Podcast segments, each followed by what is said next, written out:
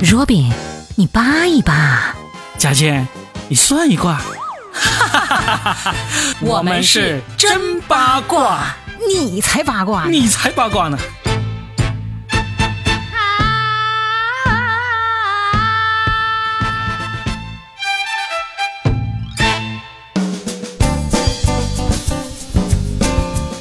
欢迎来到我们新的一期真八卦，我是八一八 Robin。大家好，我是算一卦佳倩。佳倩，我们今天来说一个有点隐秘的事情。你想说你跟你夫人 关了灯以后的那些事，对不 对？没有，没有，关了灯以后就应该看这个电影。啊，这个隐秘剧的角落，对你看你总想到哪儿去？你这个人 呐、心术不正啊！你以为我想跟你说什么？我对你和你老婆其他的事儿，关了灯以后，其他的事儿我不关心，好不好？也没有其他的事啊。连吴彦祖都没有其他的事呢。就是看电视。 对呀、今天要聊的就是最近最火的一部网剧，嗯，刚刚本周就大结局了，嗯对吧？叫《隐秘的角落》。那这个剧呢，估计每一个人都有听到了。对，没看的，我们先来一个剧透警告。我们本集很有可能有大量的剧透， 你要是没看就讨厌剧透的话，那你就去看完再来听我们这一期节目了哈。看这个呀，还真的要关了灯，因为他那个音乐一出来的时候，你知道弹幕怎么讲吗？嗯，弹幕把那个音乐的音改成阴间的阴。 因为确实挺恐怖的，它的整个配乐，包括它的片头，它的片头用的是一个动画黑白的，然后用的那个造型是那个像小鬼一样的那种造型，嗯然后它整个设计来讲都非常的棒，我觉得有美剧的感觉。啊，而且你知道他很任性，这个剧第一集有一个多小时，大家就说啊太棒了，这完全有电影的感觉，对不对？嗯，第二集就只有三十七分 钟，哎，我觉得好哎，嗯就是他会根据的是这一集我想要讲述的，因为他每一集都有一个标题，这一集我要讲什么，嗯，这一集该讲的故事我要用长一点时间讲，那我就长一点讲，就花一个多小时。这一集的故事交代只需要三十七分钟，那我就三十七分钟讲完。好任性啊就，不用注水嘛。嗯，我觉得很好、啊，很。好，真的很好。在这个剧里面去分析这些人物的成长经历，每个人性格背后的这种很值得去探讨的，关于他的成长啊，关于他的角色呀，嗯，真的，我觉得这才是最值得的。这部剧你是一出来你就一口气看完了，是不是？我本来不打算一口气看完，我甚至不打算追，因为我总觉得让子弹再飞一会儿。就是一开始大家追捧的东西，不是最后都会扑街吗？是不是？所以我想等一等。但是那天我就试着看了两三集，然后我就发现欲罢不能。嗯真的值得追下去。后来到第多少集的时候，它总共十二集嘛，对看到第六集的时候，后面六集是要开始付费了。嗯，如果你单集付费呢，我还是爱奇艺的 VIP 呢，嗯，VIP 也要付费，嗯嗯， 就是超前点播是三块钱一集，对。但是六集下来十八块钱，反正现在都这样玩了。啊就自从那个庆余年开始，对被人狂骂了一通之后，他们就继续我行 我素。对呀、反而愈演愈 烈，我觉得很奇怪哈、然后我就真的去一口气全部追完了，还是挺嗯值得追的。然后不是满屏都是说走啊，一起去爬山呐、对对对，就是梗就出来了。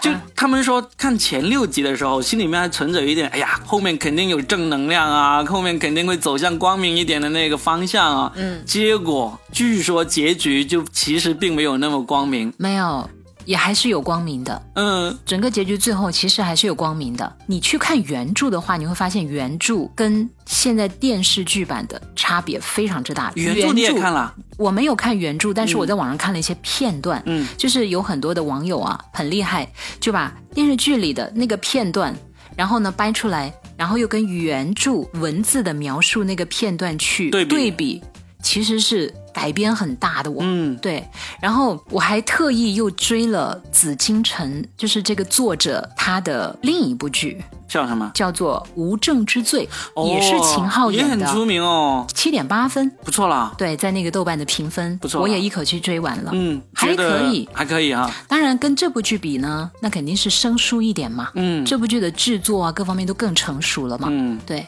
然后我还打算去再追追他其他的剧。有人说这个《紫禁城》是中国的东野圭吾嘛？是吧？嗯，那你现在就是迷上了，我本来就很喜欢看这种推理啊。你看我之前看那个福尔摩斯，福尔摩斯基本演绎法，我不是也挺追。然后犯罪心理，我追了十季，好不哦好？没想到你还喜欢这一些啊！我很喜欢的所。以那种做深夜节目的人还是得要小心一 点啊！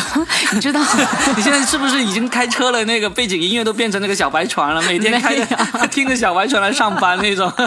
我是这样你子，不要半夜放节目的时候给听众放那个小白我不船。放，我唱。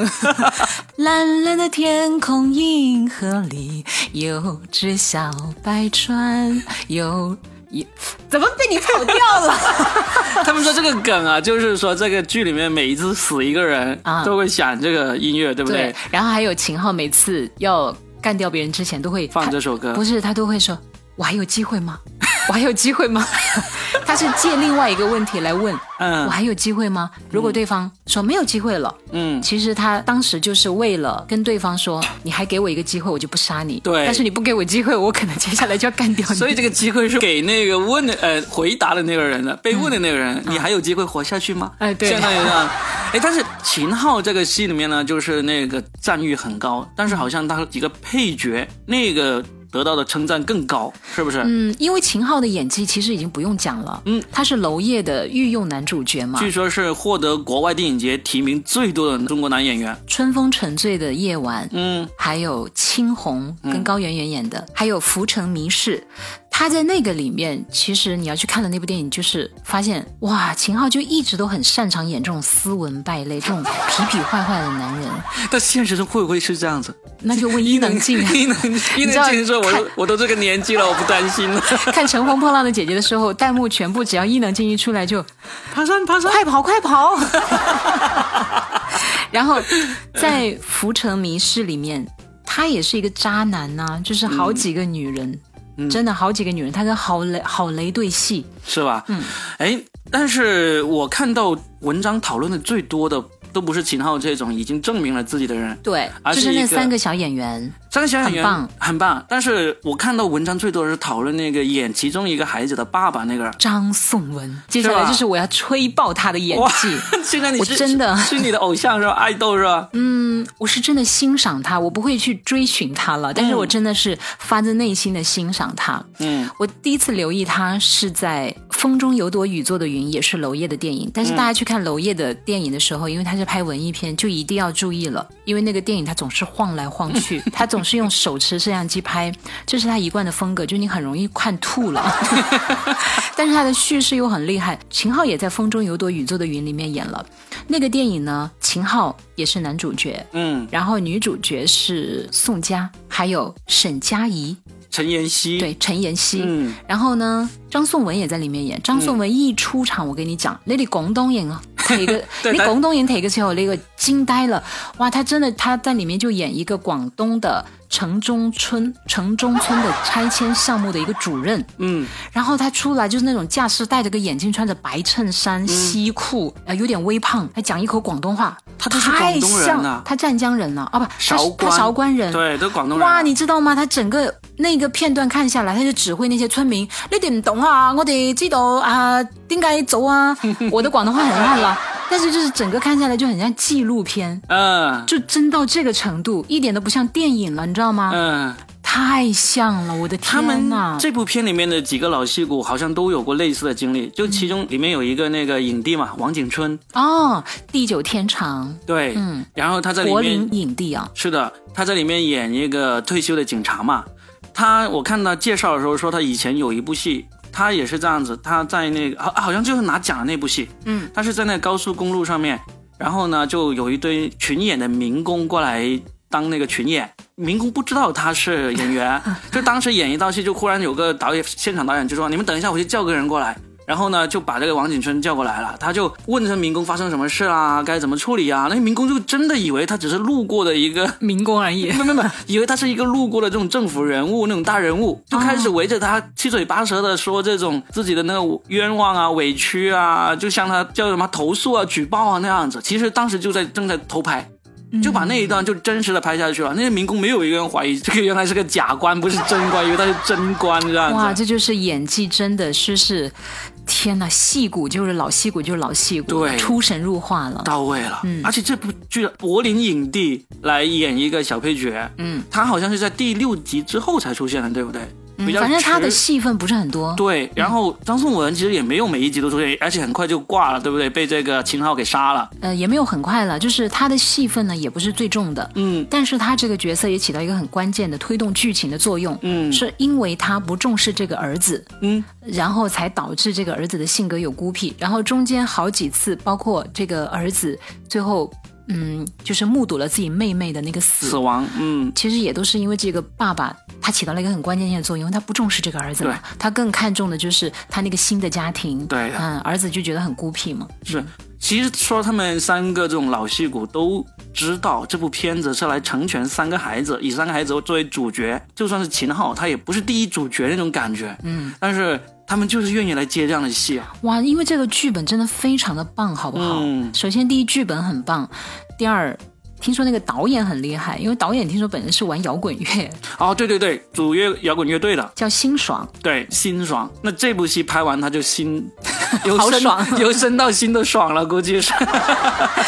因为这个在国产剧里面这是前所未有的，你知道吗？嗯就节奏之快，台词之明快，然后没有什么废话，嗯，而且最后能够让每一个角色都出彩，包括那个妈妈刘琳也很棒啊。其实她最早印象很让我很深刻的就是。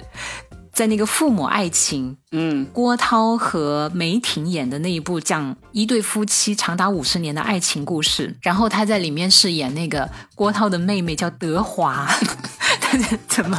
你为什么要笑？嗯妹妹叫德华，真的吗？真的， 好她在里面哇，非常的棒哎。嗯然后那里面还有好几个配角，你现在讲起来都觉得很厉害了。刘敏涛在里面演了一 个。对，那个戏份也很出色。还有一个叫刘天池，在里面也演了一个角色。刘天池就是后来《演员的诞生》里面那个导师。就是帮忙专门帮他们调演技的那个。对呀、所以你看哇那部剧也是很厉害的我。嗯所以我就觉得刘琳在那里面那个德华那个角色就是一个乡下的女孩，嗯，然后她的哥哥就是当兵嘛，最后就是一个军官，后来她就跟随她哥哥过来，嗯，她那种执着固执，还有她那种善良淳朴。又有点小愚昧，全部结合在身上，她演的非常的出色。嗯最后，她爱上了她哥哥的同事，一个好朋友。然后呢，对方一开始是有老婆，后来他那老婆走了之后，他又默默的一直喜欢这个，嗯啊，整个那个，我觉得他这个角色更活灵活现，比梅婷那个女主角有的时候印让人印象还要深刻。所以那个弹幕上，当他一出现的时候，德华是你吗？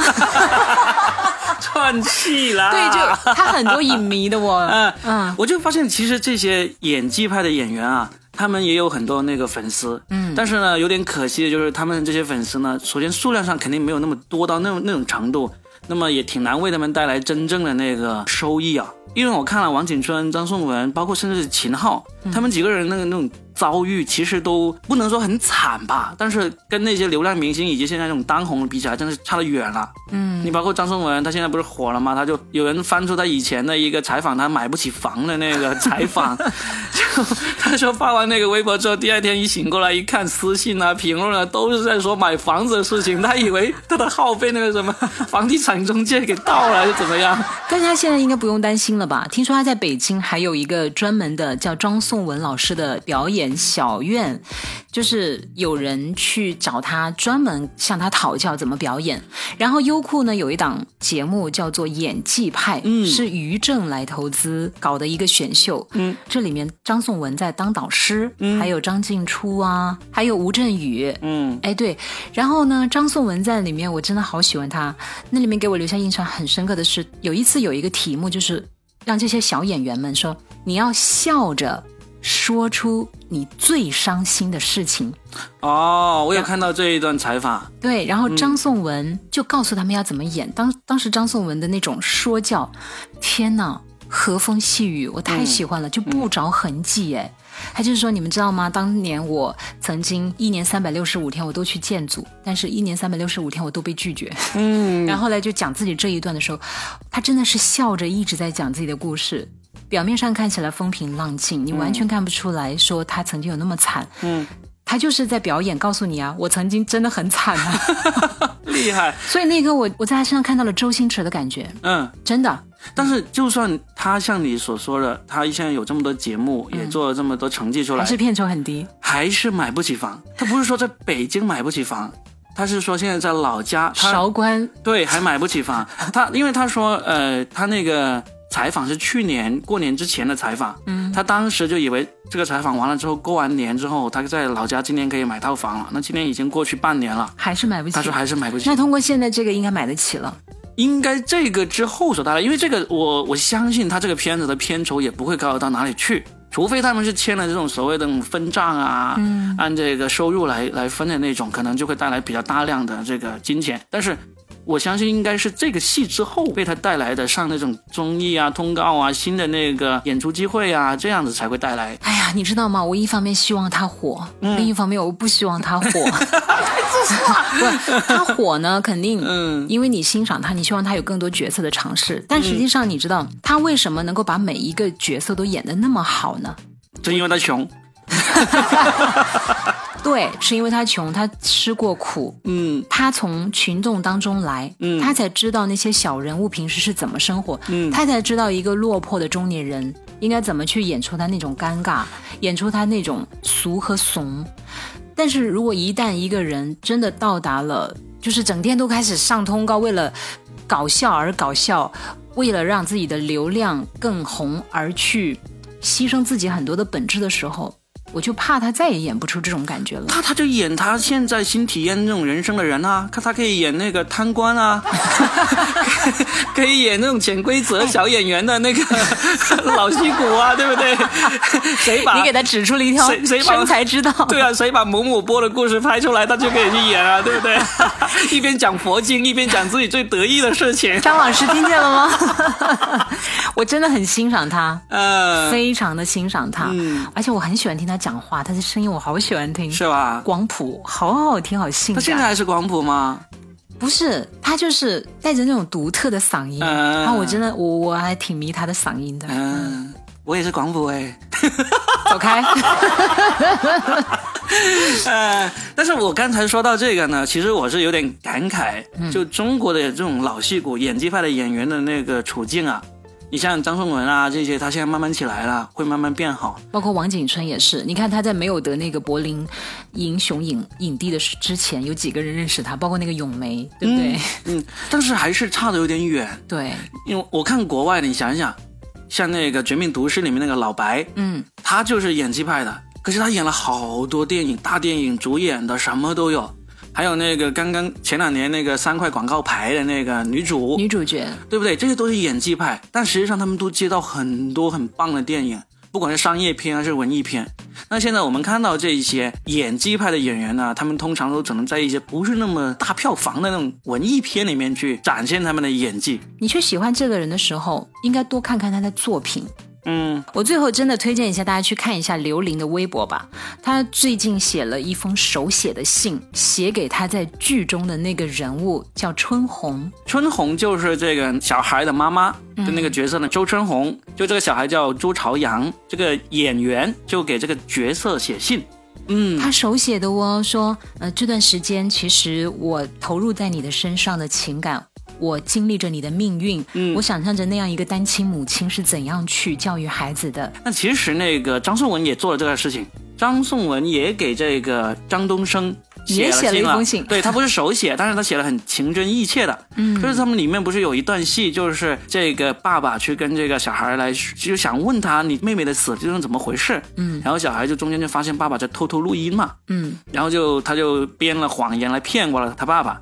张颂文回去在微博上就就这一段就写了一段，就相当于自己沿着这故事之后回去写，就是孩子什么之类，我来跟你聊这个。然后呢，其实我中间发现你偷听了我这个录音，虽然你打开拉链那个声音很小，但是也记录下来了。嗯，就相当于他完全的投入了这个角色，就像这个爸爸去跟孩子来说这个事情一样，要进行了很多忏悔啊，怎么跟这个孩子相处啊，这些很真很真的这个内容。啊，你看为什么他们的角色出彩？刘琳那个吃桃子、吃橘子的那一段，嗯，然后还有张颂文跟儿子在车上相处的那几段，包括他一开始打牌的那几段，嗯真是太有生活的味道了，嗯，就太像我们身边所遇到的那些爸爸和妈妈了，那种中年妇女。嗯对对对，我我说最后一个八卦啊，他那个打牌那一段，我看到一个说法，他们说原来是打算让他们打麻将的，啊结果这个张颂文就临时说改成打牌。啊！他说如果打麻将呢，说明这个场的那个效益不好， 为什么打因为啊麻将效益不好？因为打麻将可以打一圈要花很长时间，哦打牌随时打完然后就收钱走人，可以很快。哇，你看张颂文观察这些生活细细节到什么程度了？对呀他魔鬼啊，他真的是这么就开始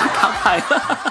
太厉害了。嗯，真是太厉害了！其实下一次如果专门研讨一下张颂文的演技，我都可以研讨一下，嗯因为他好像还有好多细节，他都会临时跟导演讲，可不可以这样处理会更好一点点？嗯，因为他有生活，对，好多现在的年轻的演员，哎，他们没有生活，也不怪他们，因为他们真的没吃过苦，对，不要再从底层打拼了，一夜就可以成名，直接做火箭呢？火箭少男、火箭少女、火箭少妇，对不 对？